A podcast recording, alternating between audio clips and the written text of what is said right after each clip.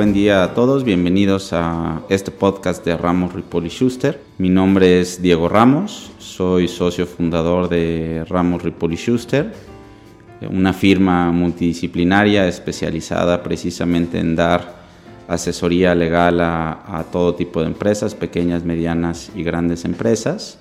Dentro de mi actividad en la firma dirijo el equipo de FinTech y criptoactivos, donde estamos asesorando a proyectos precisamente que están utilizando tecnología blockchain y activos virtuales o criptoactivos y es parte de lo que estamos haciendo. También estamos participando o dirigiendo el comité de fintech, criptoactivos y nuevas tecnologías de la barra mexicana de abogados, donde estamos realizando ahí algunas actividades precisamente para transmitir y explicar un poquito desde el punto de vista jurídico el, el impacto que tienen este tipo de tecnologías en el mundo jurídico. Cuando el Internet surgió, hubo mucha gente escéptica al potencial que podía tener y a, la manera en que iba a transformar la, manera en que hacíamos las cosas. Y hoy, algunos años después, porque no ha pasado tanto,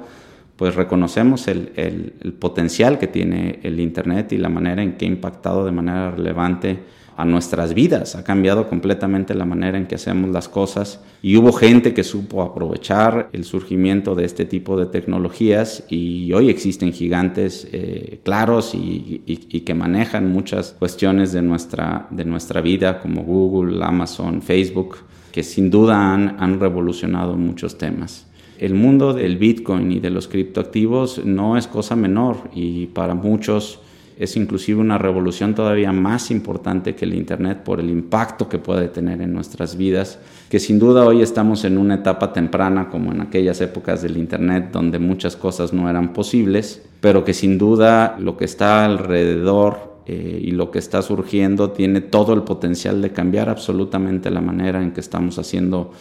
eh, nuestras cosas. Y es una gran oportunidad la que nos está tocando vivir de poder ser partícipes de esta nueva revolución que, le hacía falta al Internet. El Internet fue un gran medio que nos ayudó a comunicarnos de manera más directa, a tener acceso a la información de manera más directa. Y lo que hacía falta era la parte financiera, que no se ha modernizado en muchísimos años. Y esto lo que viene es a modernizar precisamente la manera en que hacemos finanzas, en la manera en que maneja, se maneja nuestra economía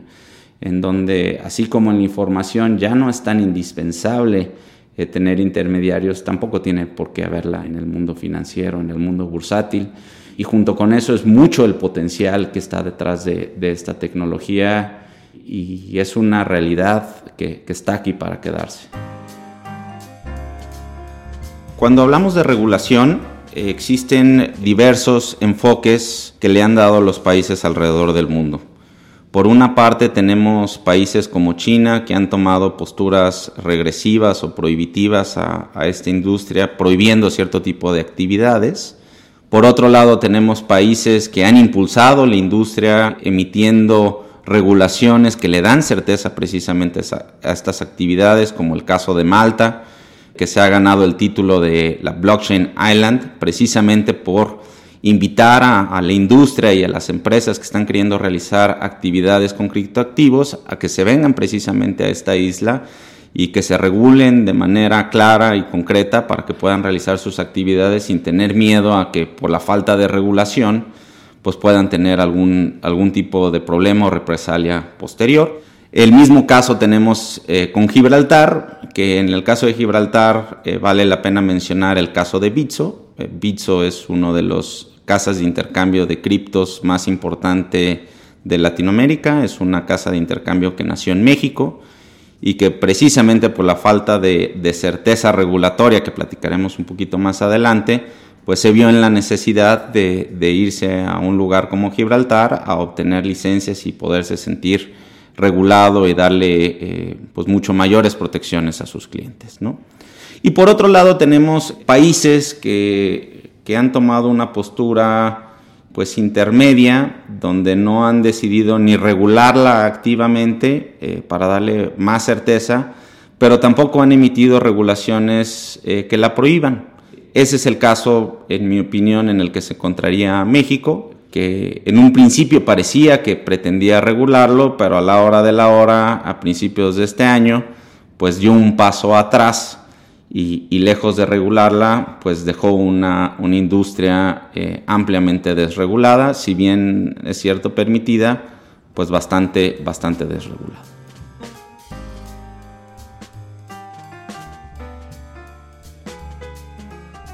Con independencia de cómo estén abordando la regulación,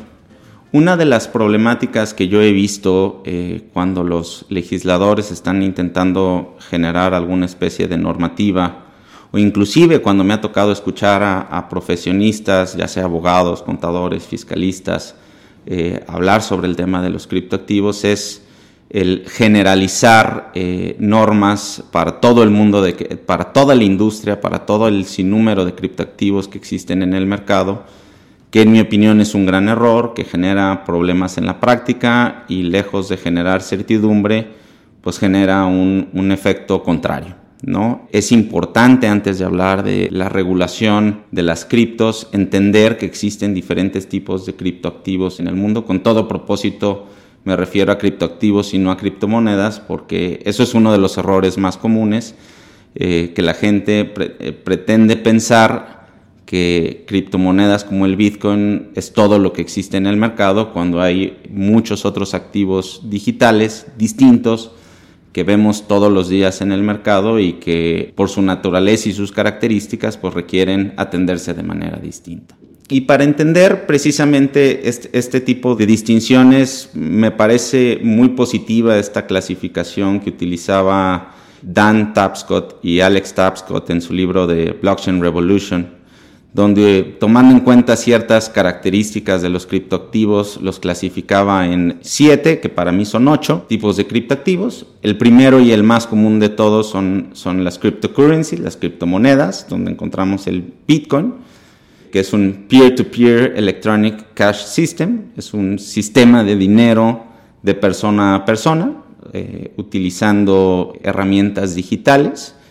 El propósito de Bitcoin, como seguramente muchos de ustedes eh, lo saben, pues es buscar sustituir el, dinero fiduciario, el dinero fiat, eh, servir en un futuro como un medio de pago, una moneda de intercambio, y como esa existen otras también en el mercado como Monero, como Dash, como Zcash, que al igual que Bitcoin o, Litecoin inclusive, eh, buscan precisamente ser un sistema de dinero. Por otro lado, y también de manera muy destacada, tenemos las platform tokens, también denominadas por algunos otros autores crypto commodities, como es el Ethereum, que son tokens que funcionan dentro de una plataforma, donde la plataforma, su función es servir como una especie de supercomputadora en la que pueden correr un sinnúmero de aplicaciones. Por poner un ejemplo, eh, el protocolo de Ethereum sería como, como la red de carreteras, donde sobre la red de carreteras eh, funcionarán una serie de aplicaciones, que en este caso serían como los carros, y para que funcionen esos carros dentro de estas carreteras requieren pues el uso de gasolina y en este caso la gasolina sería precisamente el Ether, ¿no? El Ether que es este token que hace que funcione esta supercomputadora. Y detrás de estas, de estas aplicaciones está pues, la novedad tal vez más relevante de, de, este tipo de plataformas que son los smart contracts o contratos inteligentes que no son otra cosa más que códigos donde en base a, ciertas reglas que se escriben directamente en el código, actúa de, determinada manera en caso de que se presenten determinados escenarios, automatizando ciertos resultados y precisamente eliminando el uso de, intermediarios.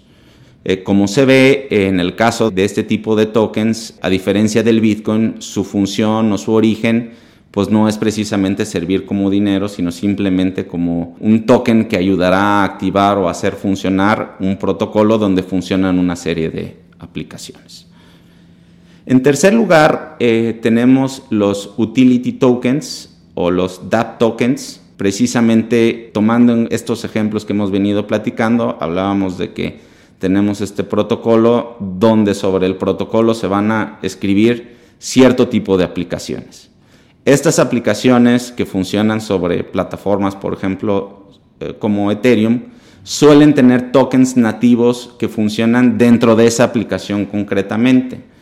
Este token, su función es pues simplemente interactuar en el ecosistema muy concreto que se está generando en, en la aplicación. Pensemos como en especie de puntos de recompensa de una empresa, como pudieran ser los puntos Premier o que te da Aeroméxico o, las recompensas que te puede dar Starbucks, con la diferencia de que estas monedas pues te sirven precisamente para interactuar de mejores maneras y además pues te da la posibilidad de generar ciertos mercados secundarios donde, por ejemplo, estos puntos Premier pudieras intercambiarlos o venderlos a terceras personas o incluso revaluarlos y obtener un beneficio adicional. Precisamente en el tema de los utility tokens fue donde se generó un boom en el 2017 con las initial coin offerings, donde muchos proyectos lanzaron precisamente este tipo de tokens sin ni siquiera tener las aplicaciones todavía desarrolladas, donde prometían todo tipo de soluciones y pues estos emprendedores obtenían financiamientos importantes eh, vendiendo estas monedas en realidad sin dar nada a cambio y los adquirentes de estas monedas pues lo único que obtienen pues es la promesa de que van a poderlas utilizar en un ecosistema. Así como hay aplicaciones que sí existen y están funcionando, existen muchas otras pues que en realidad nunca llegaron a existir y eso fue parte de, de los grandes fraudes que se dieron en el 2017 y que todavía siguen permeando hasta la fecha y que en su momento afectaron al, ecosistema. Por otro lado, tenemos los security tokens, que con esta cuarta clasificación agruparíamos a los principales tipos de tokens. Los security tokens o los tokens valor son los tokens que están precisamente respaldados en un activo. ¿no? Pensemos en una acción tokenizada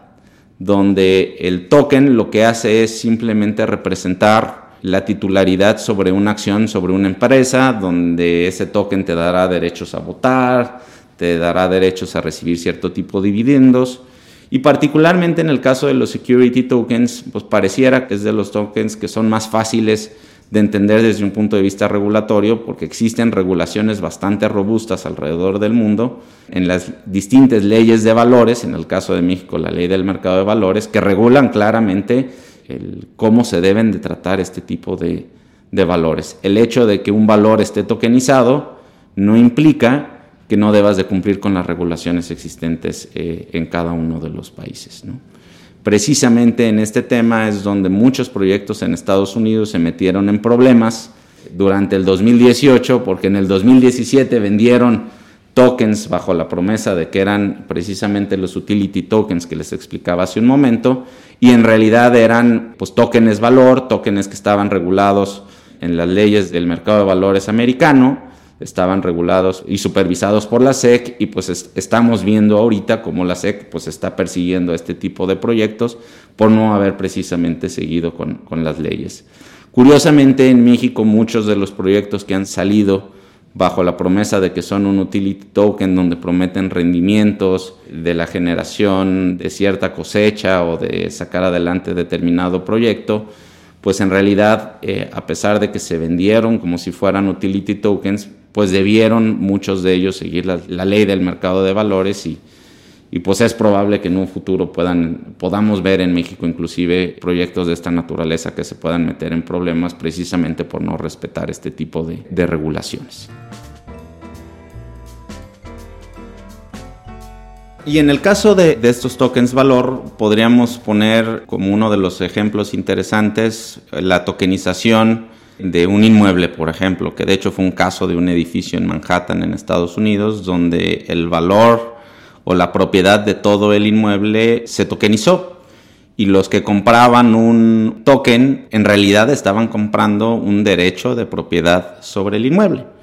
¿Cuál es el beneficio de utilizar este tipo de tecnología? A diferencia de pues simplemente una compraventa tradicional, pues es mucha. Primero la posibilidad de fraccionar el valor,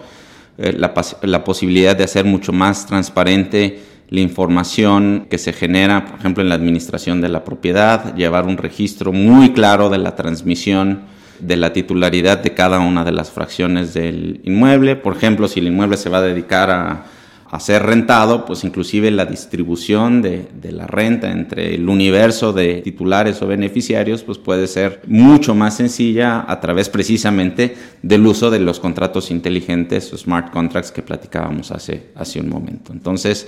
los security tokens definitivamente constituyen una herramienta muy interesante y que incluso actualmente en el mundo de los mercados de valores, pues es uno de los temas que, por ejemplo, en Wall Street se está tomando en cuenta porque puede revolucionar y eficientar de manera importante la manera en que funcionan las bolsas de valores en el mundo y, todo este tipo de intercambio de valores que, actualmente hay.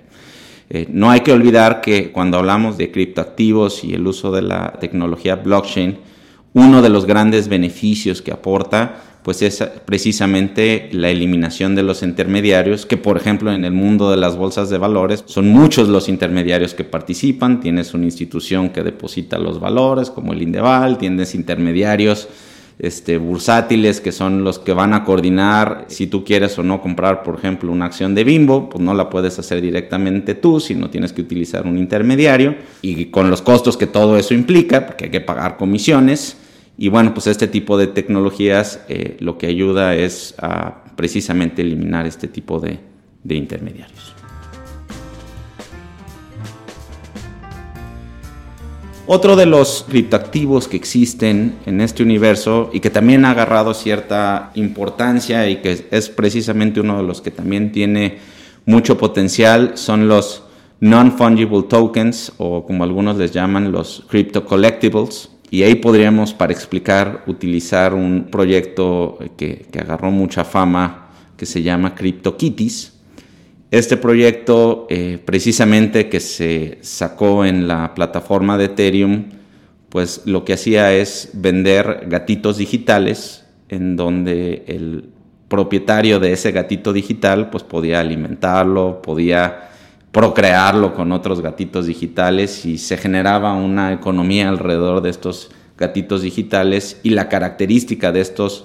eh, tokens o estos collectibles precisamente pues es que como están registrados en una plataforma blockchain, en un sistema inmutable, transparente, pues precisamente evitas que ese gatito digital que es tuyo y solo tuyo, pues nadie pueda tener un gatito idéntico, ¿no? Y si tu gatito es más interesante eh, o más raro, más simpático, o lo que sea, pues eso puede generar toda una economía alrededor de eso. Y pues como se imaginarán algunos de ustedes, pues hay muchas aplicaciones a eso, ¿no? Temas de arte digital o no solamente arte digital, sino, sino en el arte en sí mismo, llevar una serie de registros en plataformas como, como blockchain, pues ayudaría precisamente a evitar este, todos estos temas de, de falsificaciones o duplicidades de arte, ¿no? Y otras de las grandes, grandes aplicaciones en este universo es precisamente de los bienes que generalmente se adquieren en los videojuegos, ¿no? Tú tienes la posibilidad en ciertos videojuegos de comprar una espada o un casco o una armadura muy especial que es única y repetible. Pues eh, tecnologías de esta naturaleza, pues lo que te permiten es precisamente asegurar que esa espada que tú compraste en el juego pues sea, sea, sea solo tuya y que haya un registro eh, fácilmente verificable y no falsificable de que esa espada es tuya. Y uno de los beneficios que tiene este tipo de, tecnologías es eh, la posibilidad de que esa espada que compraste en un juego, pues la puedas trasladar potencialmente a otro juego eh, de distinto desarrollador y generar todo un universo alrededor de esto. De hecho, hay un proyecto particularmente interesante que se llama Decentraland, donde pues el token o los tokens que tú adquieres eh, pues te dan derecho a tener un, pedazo de propiedad en un mundo digital. Precisamente mundos como, como el que se nos plantea en, este libro que después fue llevado a la pantalla por Steven Spielberg de Ready Player One, donde hay todo un mundo digital con una serie de instrumentos o bienes que podías ir adquiriendo dentro del mismo videojuego, pues precisamente es posible utilizando los non-fungible tokens, que como se irán dando cuenta, pues un non-fungible token absolutamente nada tiene que ver o en nada se parece a lo que es un Bitcoin como una criptomoneda o a lo que es un utility token, como el ejemplo que poníamos, en lo que potencialmente pudiera ser una moneda de Starbucks, por ejemplo, eh, o un token valor donde estás precisamente tokenizando la propiedad de un bien inmueble, ¿no? Como se pueden dar cuenta, pues precisamente la naturaleza, la funcionalidad y las características y los usos son extraordinariamente distintos y, y todos extraordinariamente interesantes, ¿no? Entonces ahí es cuando el legislador a veces se equivoca, cuando intenta pues englobarlos todos en uno solo, cuando pues difícilmente puedes eh, hacer una única regulación o abordarlo de una única manera, cuando pues en realidad no es así. ¿no? Los otros tipos de criptoactivos que tenemos son los stablecoins. Un stablecoin es, es una moneda que lo que hace es eh, respaldar una moneda fiduciaria. Por ejemplo, una de las más famosas es Tether, donde pues si tú tienes un tether, pues ese tether equivale precisamente a un dólar,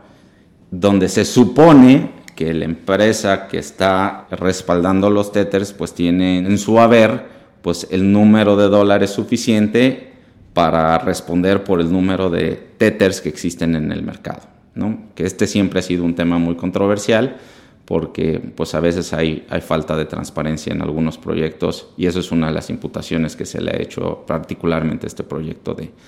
de Tether. Y junto a los stablecoins, pues hay un sinnúmero de proyectos que han, que han salido alrededor de este, que la intención es precisamente evitar la volatilidad que tienen, por ejemplo, el Bitcoin,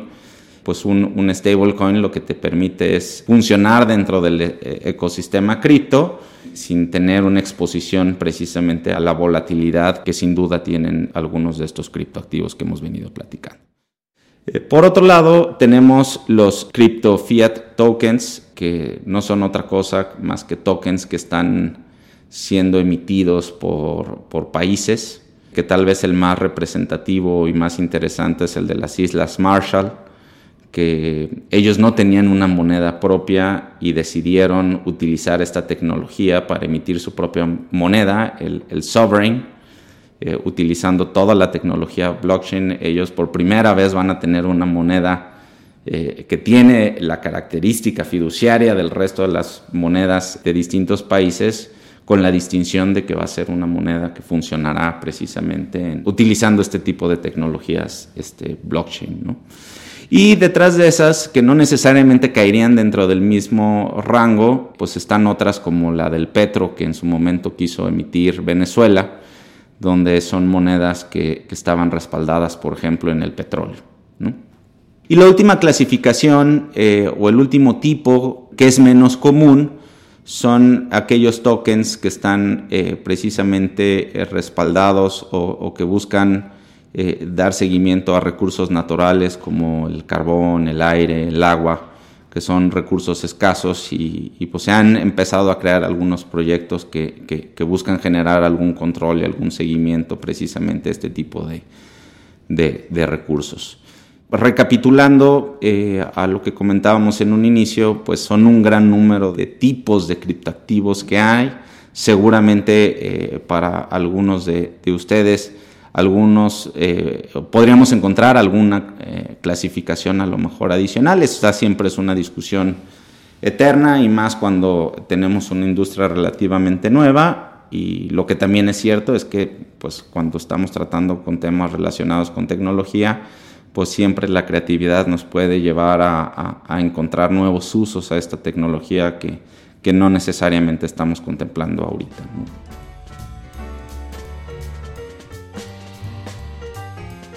Habiendo explicado los diferentes tipos de criptoactivos, ahora vamos hablando de qué está pasando en México. En México, primero tendríamos que remontarnos al 2014 como el primer intento de acercamiento a esta industria, donde el Banco de México emite un comunicado advirtiendo del uso de este tipo de activos, donde especifica el Banco de México que pues, este tipo de activos no tienen ningún poder liberatorio en México, no son monedas de curso legal, no están autorizadas las instituciones del sistema financiero para utilizarlas, especifica eh, de manera muy clara que no existe ningún tipo de garantía o regulación que asegure que eh, los comercios puedan recuperar su dinero.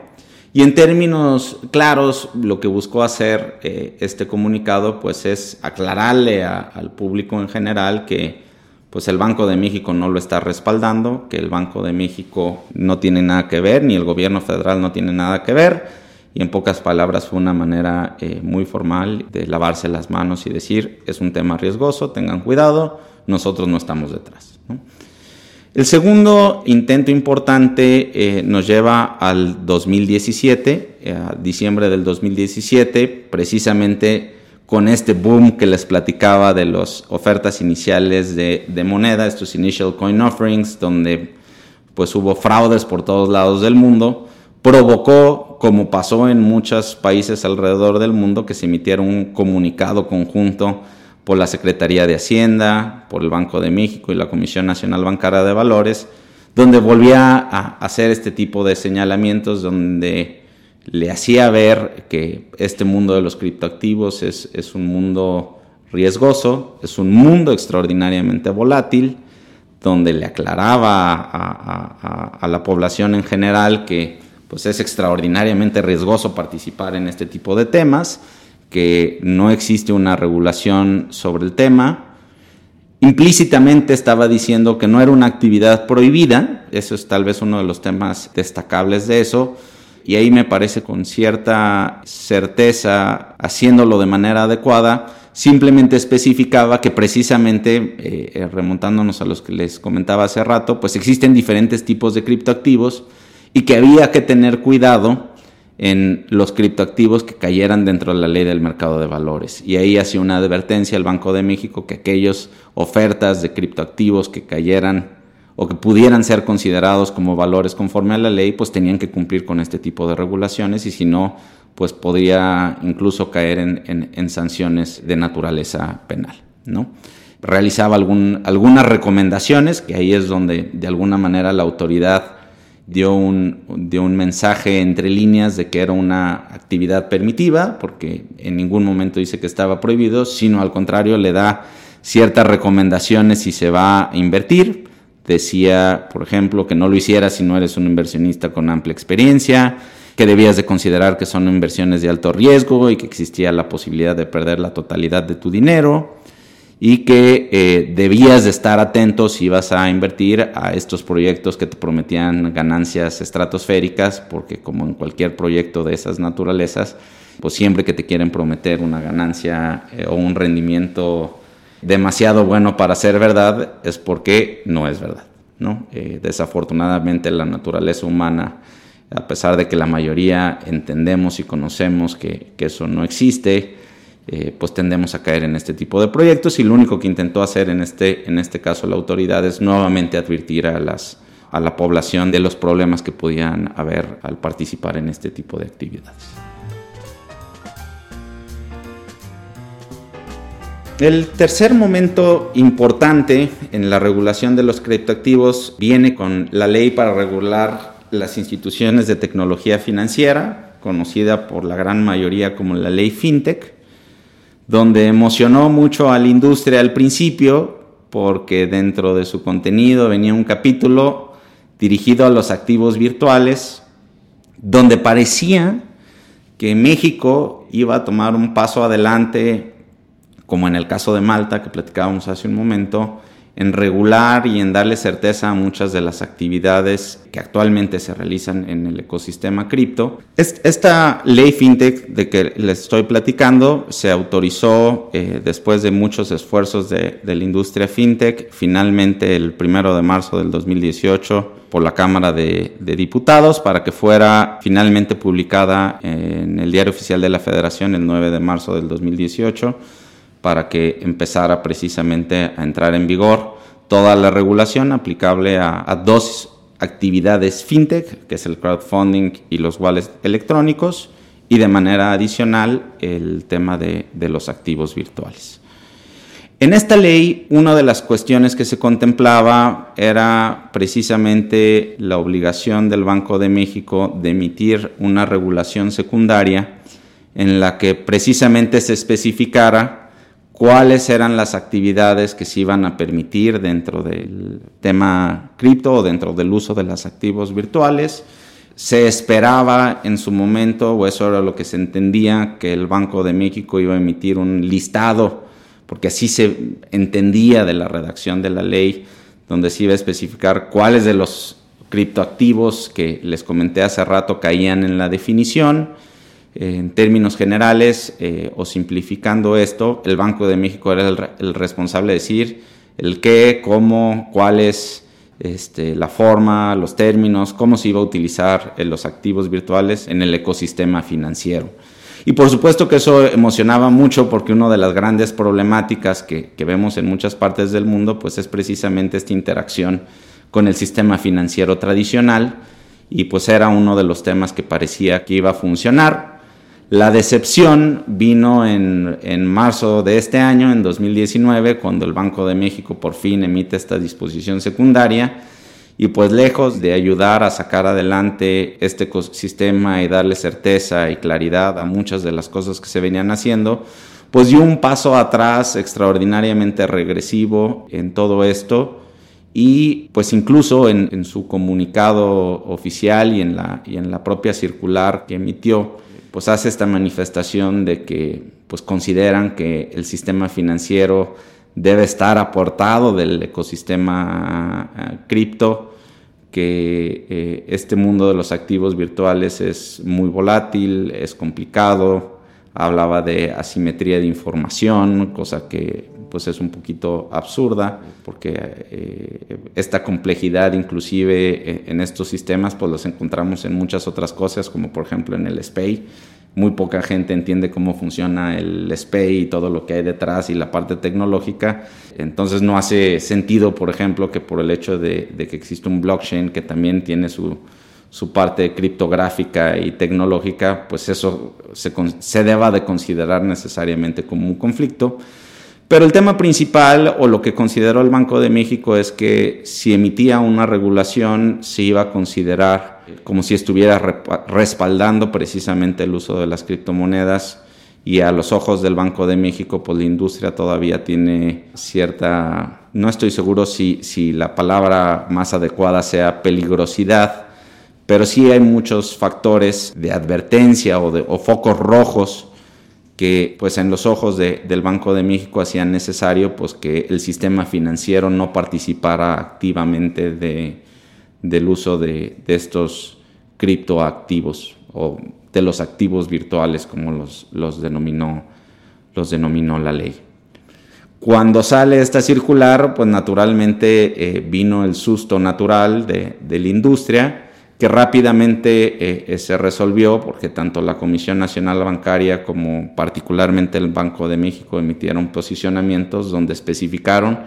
que lo único que se estaba aclarando o definiendo en esta circular era que las entidades financieras, tanto fintechs como instituciones financieras, no iban a poder operar tan libremente como eh, con los activos virtuales, pero eso no significaba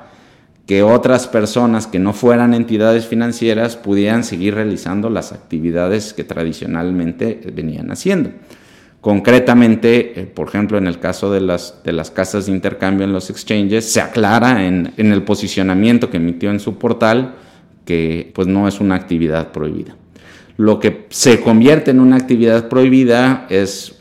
la captación de, los pesos que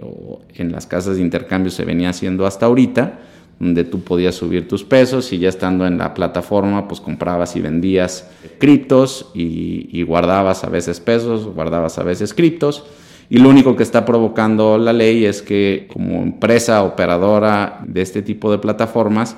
pues ya no vas a poder eh, eh, manejar dinero mexicano ni divisas extranjeras directamente en tu plataforma, únicamente vas a poder operar los intercambios de criptos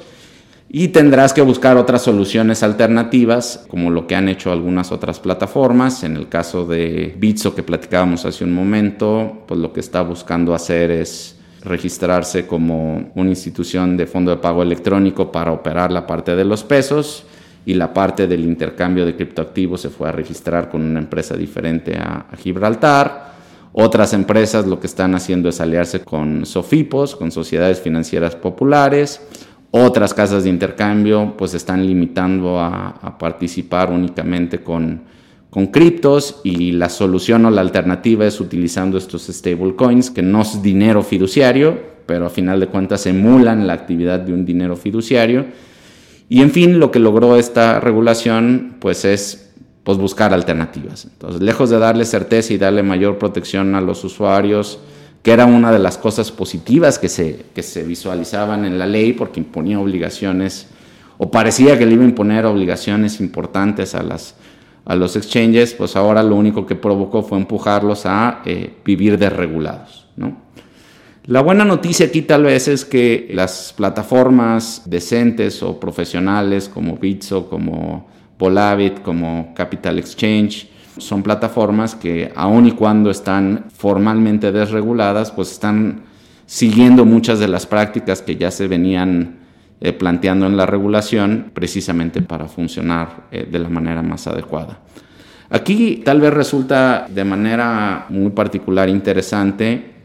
que la industria o muchos personajes o actores en la industria está pidiendo que exista una regulación. ¿no? Es el gobierno o los encargados precisamente de regularlo los que no están dando esas herramientas. Contrario de lo que se pudiera pensar, muchos de estos actores importantes están precisamente pidiendo que existan reglas claras, transparentes, precisamente para proteger la industria misma, ¿no? Porque en este tipo de casos por unos pierden todos, ¿no? Y cuando estás en una actividad que que no está formalmente regulada, pues siempre vas a tener a, algunos traviesos que van a querer eh, hacer las cosas por el, por el lado oscurito, perjudicando a los que lo están haciendo de manera adecuada.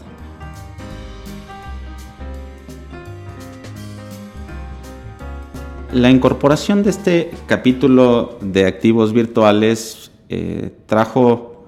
dos problemas o tiene dos problemas importantes.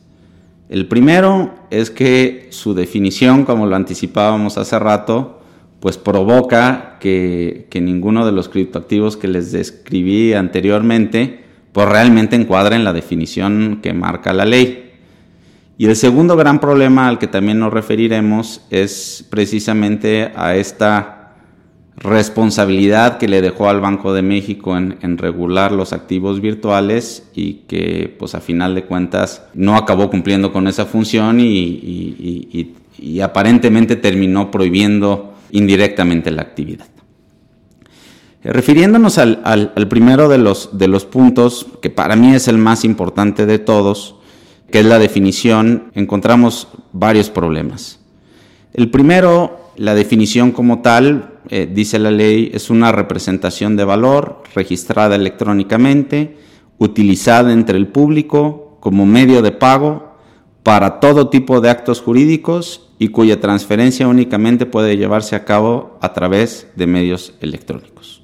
Eso es lo que define la ley como activo virtual la ley FinTech particularmente, la ley de prevención de lavado de dinero, a la que me referiré más adelante también, utiliza exactamente la misma definición. Entonces, para efectos de los dos temas que estaremos platicando, la definición que utiliza México para considerar un activo virtual es la que acabamos de comentar.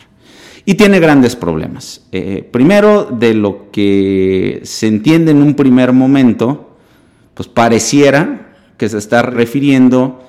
la primera de las clasificaciones de criptoactivos que mencionamos hace, hace un momento, es decir, a las criptomonedas. Porque más adelante también dice que no son ni divisas, ni están respaldados por activos, este, ni, por una divisa. Ahí automáticamente está excluyendo tanto stablecoins como tokens valor o los security tokens. Eh, los utility tokens no funcionan o no pretenden funcionar como medio de pago y en general todos los demás que comentamos, excepto las criptomonedas, ninguna de ellas eh, busca ser utilizada como un medio de pago para todo tipo de transacciones jurídicas. Entonces, pareciera que lo que la ley quiso en realidad regular es únicamente la primera de las clasificaciones que platicamos, las criptomonedas, las más conocidas, entre ellas pareciera que el Bitcoin. El problema es que por la manera en que lo redactó, ni siquiera el Bitcoin ni ninguna de las otras que mencionamos como Litecoin, Monero, este, Zcash, alcanza a cumplir con los requisitos que establece la ley. Dice concretamente que es una representación de valor registrada electrónicamente. Pues una representación de valor registrada electrónicamente pues puede ser casi cualquier cosa, ¿no? Incluso una marca o el CryptoKitty que mencionábamos hace rato, pues es una representación de valor, ¿no? Un software podría llegar a ser una representación de valor registrada electrónicamente, utilizada entre el público como medio de pago. Y ahí es donde empiezan los problemas, porque esto es una definición legal. Y el Banco de México, si nosotros nos vamos al portal, define a medio de pago como un activo que se puede usar como dinero y el Bitcoin no puede ser usado como dinero, porque la misma definición que te está dando la ley está especificando que no es moneda y que no tiene poder liberatorio. ¿no? Entonces ahí ya tenemos un problema. Eh, eh, puede ser un Bitcoin un medio de pago conforme a la interpretación que le ha dado la ley, que le ha dado el, propio Banco de México, como claramente lo dice, pues no, no encuadra, porque según el Banco de México, por ejemplo, un medio de pago es un billete. o una moneda, porque es un activo que puede usarse como dinero. Y si yo presento un billete de, de 20 pesos para ir a comprar un café, pues el comerciante está obligado a aceptarme ese billete de 20 pesos porque debe de considerarlo como dinero. Y tiene poder liberatorio porque ese billete me va a permitir extinguir esa obligación que, que como comprador de ese café adquiero al momento de acercarme a la cafetería a, querer comprar, ¿no? El Bitcoin eh, en la actualidad eh, no cumple con esa función porque incluso por disposición expresa de la ley no tiene poder liberatorio. Un comerciante no está obligado a aceptarme ni un Bitcoin ni un Litecoin. El comerciante solamente me va a aceptar el Bitcoin y el Litecoin si en la práctica quiere recibirme el Bitcoin y el Litecoin, que para efectos prácticos pues es lo mismo a que me recibiera cualquier otra cosa. De hecho, por ejemplo, recientemente en España hubo una resolución que me pareció muy acertada donde dice Bitcoin debe considerarse eh, como la propiedad de un bien. No es dinero, es propiedad de un bien más. Entonces, eh, cosa que tiene completa razón. Si no es dinero, pues es un bien, es un bien intangible. Entonces, eh, y, como es un bien intangible y no es dinero, para que me lo acepten tiene que estar de acuerdo la otra persona que esté enfrente de mí. ¿Y eso que se le llama cuando por un bien yo intercambio otro bien? Pues eso es una permuta. Entonces yo puedo intercambiar cualquier valor electrónico, sea Bitcoin o no sea Bitcoin, por otra cosa. Eso no lo hace un medio de pago. Y aquí hay un tema adicional. En la práctica, muy pocos comercios utilizan eh, el Bitcoin, que es el más importante, eh, eh, para adquirir bienes y servicios. Y en la realidad, los que están recibiendo o dicen recibir este tipo de, criptomonedas, pues en realidad en la práctica lo que utilizan es sistemas como BitPay, que lo que hace es reciben Bitcoin, pero a ellos automáticamente hacen una conversión a, dinero fiduciario y en realidad ellos no están conservando eh, los Bitcoins. Entonces, en la realidad, si nos regresamos a la definición, el Bitcoin es, un, es una representación utilizada entre el público como medio de pago, pues la respuesta es no, porque no es una actividad generalizada todavía. A lo mejor en un futuro llegaremos, esa es la promesa o esa es la apuesta de la tecnología, pero en la práctica los bitcoins no se aceptan en todos lados.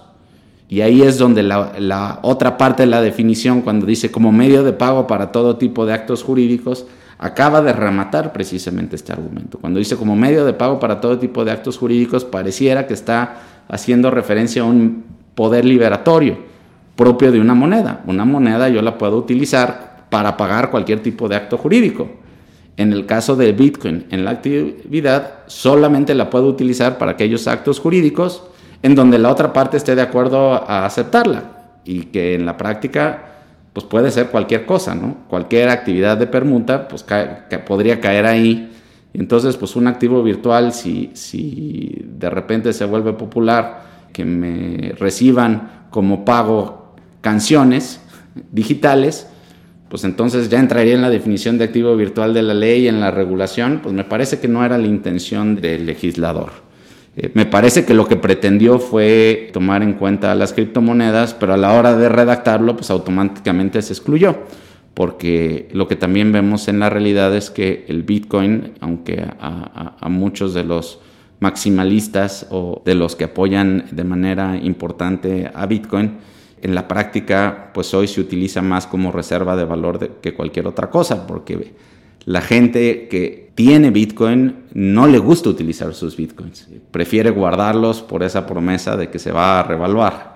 Y si eso lo unimos a que, a que pues no es todavía un activo que te acepten en todos lados, pues la realidad de las cosas es que pues no existen los activos virtuales desde el punto de vista de la definición de la ley en México. ¿no? Entonces ahí tenemos un gran problema. Eh, y ahora sí me regreso a, a, la ley de prevención del lavado de dinero,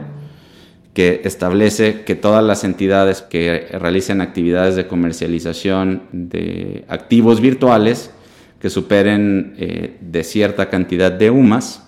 eh, unidades de medidas de actualización, deberán de reportar como actividad eh, vulnerable a, la unidad de inteligencia financiera, ¿no? como una actividad de prevención bajo el, ámbito de la, de, la ley antilavado. Tomando la ley de, de, prevención del lavado de dinero, que fue una de las leyes que se modificó e incorporó también este concepto de activos virtuales, está una problemática con el tema del reporte de actividades vulnerables. La ley de prevención del lavado, dentro de las múltiples disposiciones que tiene, es un catálogo de actividades que se consideran temas que se deben de estar reportando, como por ejemplo si tú estás haciendo operaciones en efectivo o si utilizas tu tarjeta de crédito hasta determinados montos o que pasas determinadas cantidades de dinero, pues existen obligaciones de cierto tipo de personajes, desde notarios públicos, desde instituciones financieras, de generar un reporte a la unidad de inteligencia financiera de que existió la actividad. No, no significa que vayas a tener una consecuencia, simplemente lo único que pide la autoridad es que se le notifique de que sucedió un determinado acto con determinado monto. Dentro de las actividades vulnerables incorporó una disposición enfocada a las plataformas de intercambio de criptoactivos, a estos exchanges, donde deben de reportarle a la autoridad cuando se realicen operaciones que excedan de cierto monto, particularmente 645 UMAS, que serán alrededor de 55 mil pesos. El problema de esta disposición y de la ley en general es pues determinar precisamente cuáles son los activos virtuales o no, porque si estamos viendo que existe todo un universo de criptoactivos, como platicamos en un inicio, pues entonces cuáles son los que debo reportar y cuáles no. Eh, en el fondo, pues no no hay ningún criptoactivo que encaje en la definición de activos virtuales, pero entonces cuál va a ser la reacción que va a tener Hacienda frente a la falta de reporteo en la práctica va a haber eh, problemas importantes y seguramente litigios porque probablemente vengan sanciones. Lo que seguramente van a hacer la mayoría de estas plataformas es reportar, a pesar de que no necesariamente el criptoactivo que se está intercambiando realmente sea un activo virtual. Seguramente la mayoría de ellos estará reportando operaciones que no estén contempladas dentro de la ley indebidamente desde mi punto de vista, aunque entiendo el origen de, esa decisión, porque pues más vale eh, eh, pecar de conservador y reportar de más a que reportar de menos a los ojos de la autoridad, porque si la unidad considera que no reportaste algo, por lo pronto te va a poner una sanción importante y eso te puede llevar a, a cierto tipo de problemáticas. Entonces, pues eso es uno de los grandes temas. De hecho, esta obligación ya la anunció la Secretaría ah, avisando a estas plataformas que a partir del 10 de septiembre ya están obligadas a hacer estos reportes. Pero el problema, insisto, de estos reportes es que pues, no hay claridad de qué hacer. Originalmente se esperaba que el Banco de México, con motivo del contenido de la ley FinTech, iba a determinar cuáles iban a ser los activos virtuales y íbamos a tener una especie de listado de de cuáles sí y cuáles no, donde a lo mejor hubiera estado, por ejemplo, Bitcoin. Entonces hubiera sido más fácil interpretar este tipo de, obligaciones, pero en la práctica, como no existieron y el Banco de México terminó no emitiendo este listado, es difícil en la práctica y esta incertidumbre pues siempre, siempre es negativa para, para esta industria. ¿no? Y sin duda, para nosotros los abogados será una gran oportunidad pues a través de los procedimientos y las consultas y solicitudes, pues buscar aclarar este tipo de, temas y, y, provocar resoluciones, si no es de la misma autoridad, cuando menos de autoridades judiciales, para que se le vaya dando certeza. La segunda complejidad que les hablaba, con independencia de si existe o no un activo virtual en México, es cómo terminó en la práctica la regulación. Originalmente se esperaba que el Banco de México dentro del año posterior, es decir, a más tardar marzo de, del 2019, iba a emitir eh, en una circular todas las características, condiciones, formas en las que se iba a poder operar con los activos virtuales, la manera en que los iban a poder utilizar, por ejemplo, las fintechs, las instituciones financieras. Pero desafortunadamente, al emitir la circular 4-2019,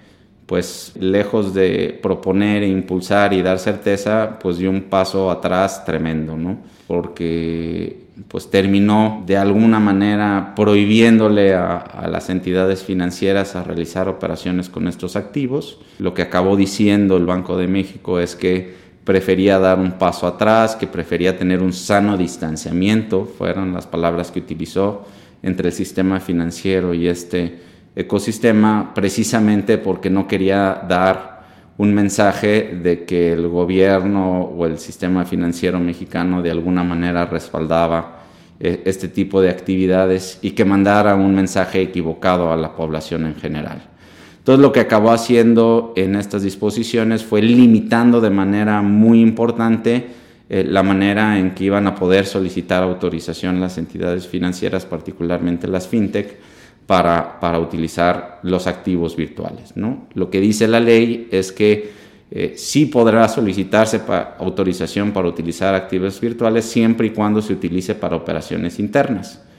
Prohíbe expresamente la posibilidad de venderle directamente a los particulares activos virtuales o cuando menos si lo hace trasladarle cualquier tipo de riesgo. De hecho, una de las características importantes o de los temas importantes que aborda es este tema, ¿no? Dice, entendemos que hay mucha volatilidad, que hay mucho riesgo, pues tu entidad financiera, si vas a querer eh, tener algún uso o aprovechar este tipo de tecnología de alguna manera, lo primero que tendrás que cerciorarte es de que no le puedas trasladar ningún tipo de riesgo y lo cual pues en el fondo es, es, un tanto cuanto absurdo y no es la naturaleza de las disposiciones. Entonces lo que acabó pasando es que pues se restringió de manera fundamental el uso de estas tecnologías. No significa que no haya casos de uso en donde para eficientar la trazabilidad o el seguimiento o la compensación inclusive de operaciones en, grupos financieros grandes, pues este tipo de tecnología te pueda servir para, eficientar. Un, un ejemplo tal vez eh, que pudiera caer aquí es lo que Estados Unidos intentó hacer JP Morgan cuando anunció su propia criptomoneda o su propia moneda digital, que en realidad, eh, más que ser una criptomoneda como las que describimos anteriormente, simplemente eh, sirve como una moneda de compensación entre entidades financieras que participan dentro del grupo y, hacer más fácil la trazabilidad y el movimiento de, del dinero. ¿no?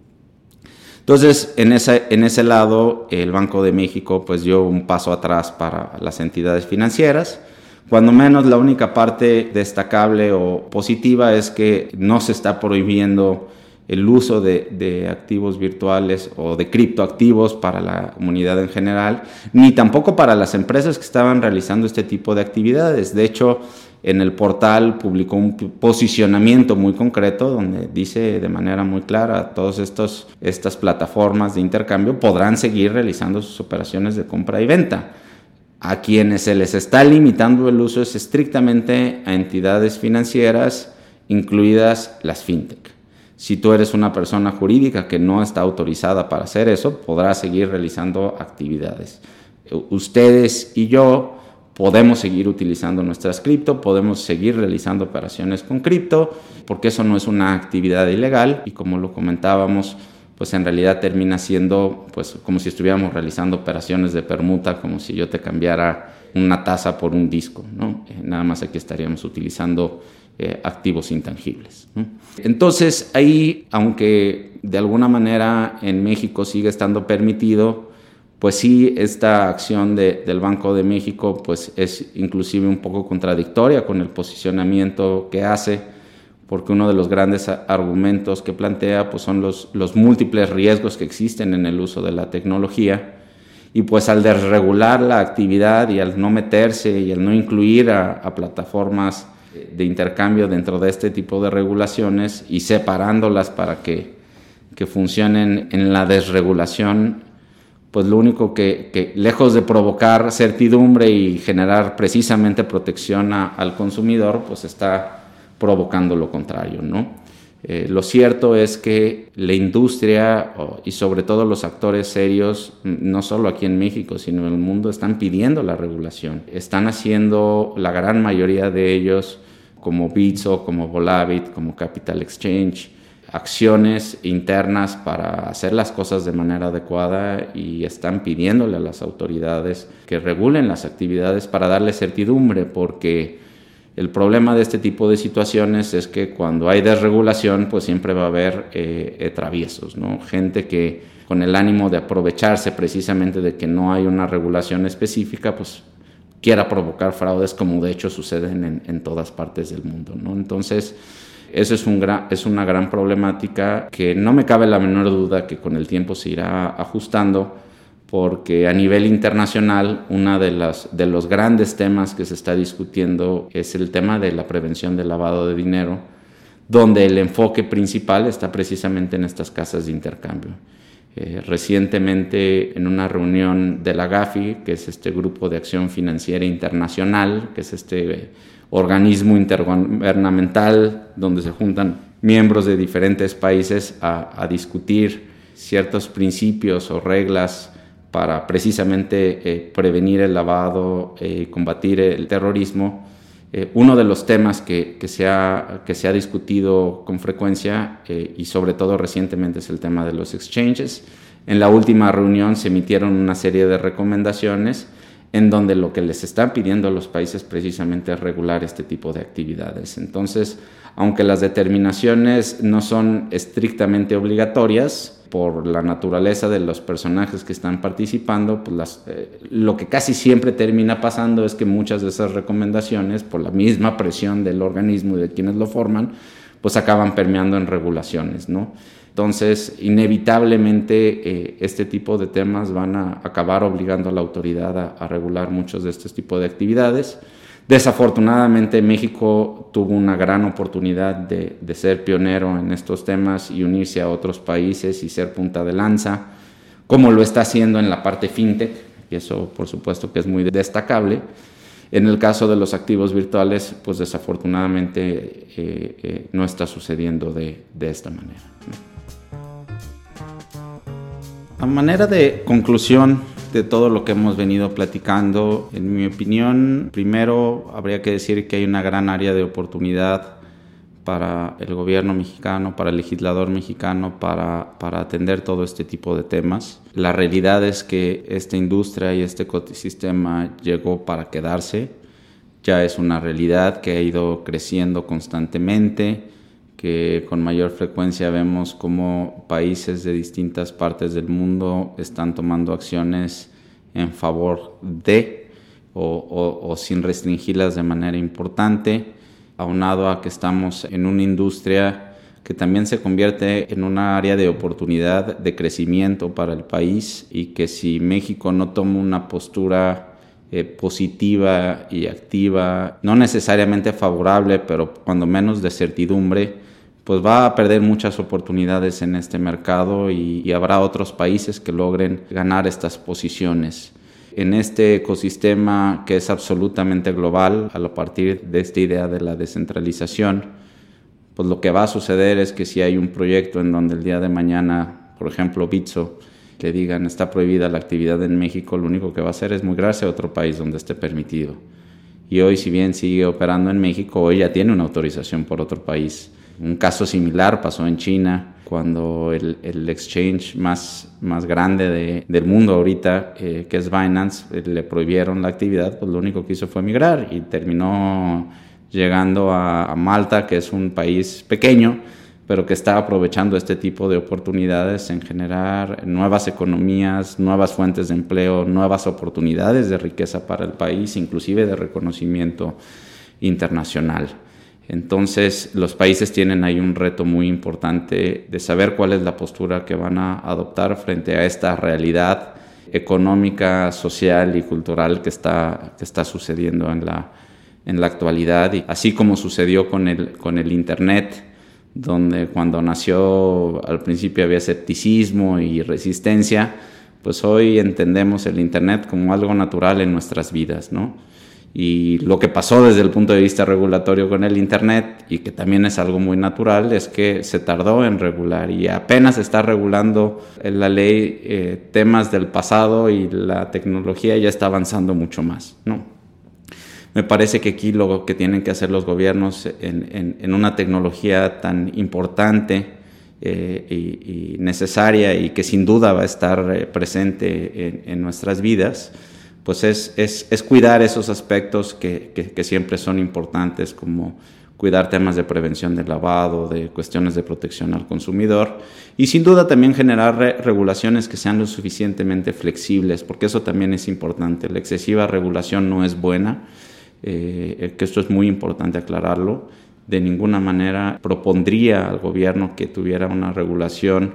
demasiado robusta, todo lo contrario que, se enfoque a cuidar los temas importantes, ¿no? Como por ejemplo exigirle a una casa de intercambio que tenga siempre disponibles los activos virtuales de sus clientes, ¿no? Eh, que pareciera algo obvio, pero no necesariamente lo es, ¿no? Y ese tipo de disposiciones que no necesariamente afectan el crecimiento, este, sí ayudan a final de cuentas para, para, para el crecimiento sano de, de este tipo de industrias. Y por último, también eh, terminaría diciéndole a todos los que nos hacen el favor de escucharnos a que aprovechen para meterse a aprender un poquito sobre el tema, ya que hay muchas oportunidades de, de hacer cosas positivas, de crecer, de desarrollarse en nuevas áreas, inclusive en algunos casos de eficientar cierto tipo de temas